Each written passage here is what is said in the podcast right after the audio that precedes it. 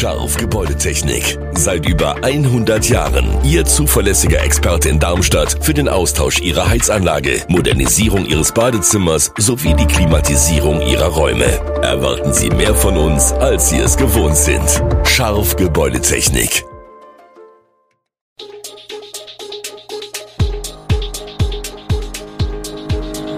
Gude, unser morgendliches News Update. Das Wichtigste aus Südhessen für Sie im Überblick. Guten Morgen aus Darmstadt an diesem 22. November. Restaurant Pichlers in Mühltal schließt nächsten Monat Schokoladendiebstahl an der Mainspitze und Hessen will seine Krankenhäuser stärken. Das und mehr gibt es heute für Sie im Podcast. Stefanie Oberpichler und Frank Czepautzke haben ihre Gäste im Restaurant Pichlers in Trautheim übers Jahr mit kreativen kulinarischen Ideen verwöhnt. Doch nach 27 Jahren geben die beiden ihr Lokal nun zum 21. Dezember auf. Nicht weil wir müssen, sagt Frank Czepautzke. Es ist ihre eigene Entscheidung, nach nächtelangen Diskussionen und Überlegungen eine unumgängliche, wie sie sagen. Die Gründe sind vielfältig, so legen die Inhaber diese in fünf Mosaiksteinen dar, Energiekosten, Inflation, Lohnpreisspirale, Fachkräftemangel sowie Gesundheits- und Altersgründe. Stefanie Oberpichler hat das Hotelrestaurant vor 27 Jahren von ihren Eltern Renate und Klaus Oberpichler übernommen, die es in Treisa aufgebaut hatten. Der Vater ist verstorben, die Mutter wohnt noch mit im Haus und steht hinter der Entscheidung, das Restaurant zu schließen. Nun konzentrieren sich die beiden auf ihr Hotel Waldesroh, das sie als kleines familiäres Wohlfühlhotel Garni weiterführen wollen. Dafür behalten sie Mitarbeitende für Frühstück, Rezeption und Zimmer. Auf ein besonders süßes Diebesgut hatten es Kriminelle an der Mainspitze abgesehen, wie die Polizei am Montag mitteilte, sind am 19. November in Ginsheim-Gustavsburg 8 Tonnen Schokolade im Wert von etwa 80.000 Euro erbeutet worden. Diese waren in einem gelben Sattelauflieger der Marke Schmitz Cargo Bull verladen, der auf einem Betriebsgelände in der Kammerwiese stand.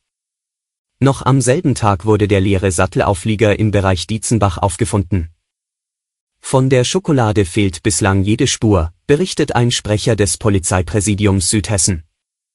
Bereits am 23. Oktober haben es Unbekannte auf den gleichen Betrieb abgesehen.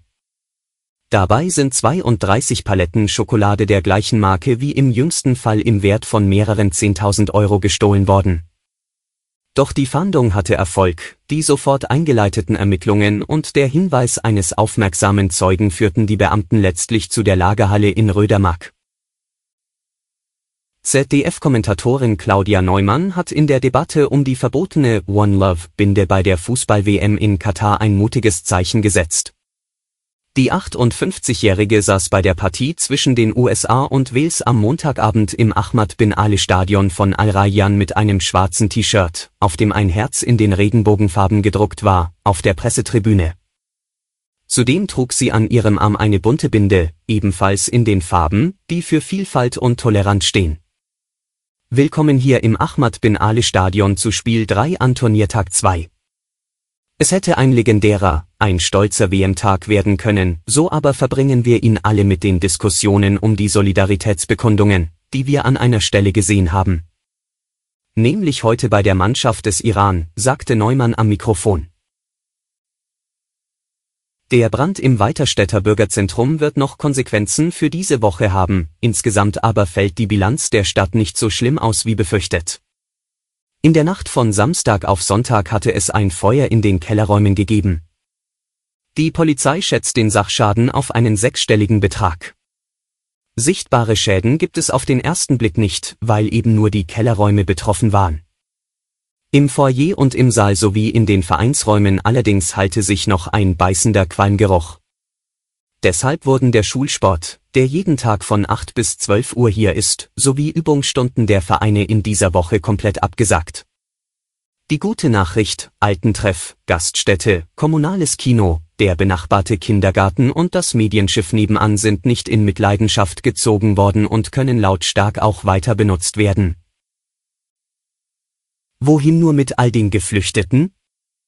Die Frage stellt sich dem Landkreis Darmstadt-Dieburg. Die Zahl der zugewiesenen Flüchtlinge aus der hessischen Erstaufnahmeeinrichtung in Gießen hat sich seit dem Sommer nahezu verdreifacht. 71 Menschen teilt uns das Regierungspräsidium aktuell in jeder Woche zu, sagt Sozialdezernentin Christel Sprössler. Im dritten Quartal kamen wöchentlich etwa 25 Menschen im Landkreis an. Die größte Gruppe der Geflüchteten kommt anders als über den Sommer nicht mehr aus der Ukraine, sondern aus der Türkei. Die Gemeinschaftsunterkünfte, die der Landkreis aktuell hat, sind voll.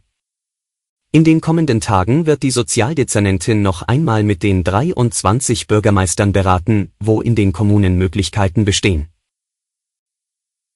Hessen will seine Krankenhäuser mit einem massiven Ausbau der Investitionsfördermittel stärken, wie Sozialminister Kai Klose, Grüne, mitteilte, soll die finanzielle Unterstützung im kommenden Jahr auf 380 Millionen und 2024 auf 390 Millionen Euro angehoben werden.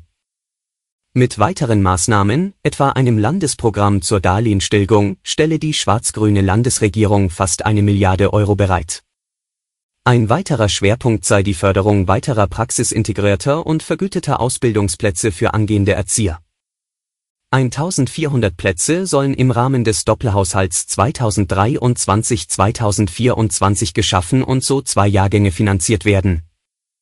50 Millionen Euro lässt sich das Land die Gewinnung von Personal kosten, erläuterte der Minister. Außerdem steigt das Land mit zunächst 10 Millionen Euro in die investive Förderung bei der Kurzzeit- und Tagespflege ein und es sollen Modellvorhaben zur Schaffung flexibler Angebotsstrukturen mit 4 Millionen Euro gefördert werden. Eine Pflegestrategie werde derzeit erarbeitet, die 34 Pflegestützpunkte sollen ausgebaut werden. Alle Infos zu diesen Themen und noch viel mehr finden Sie stets aktuell auf echo-online.de. Gute Südhessen ist eine Produktion der VAM von Allgemeiner Zeitung, Wiesbadener Kurier, Echo Online und Mittelhessen.de. Redaktion und Produktion die NewsmanagerInnen der VAM. Ihr erreicht uns per Mail an audio.vam.de.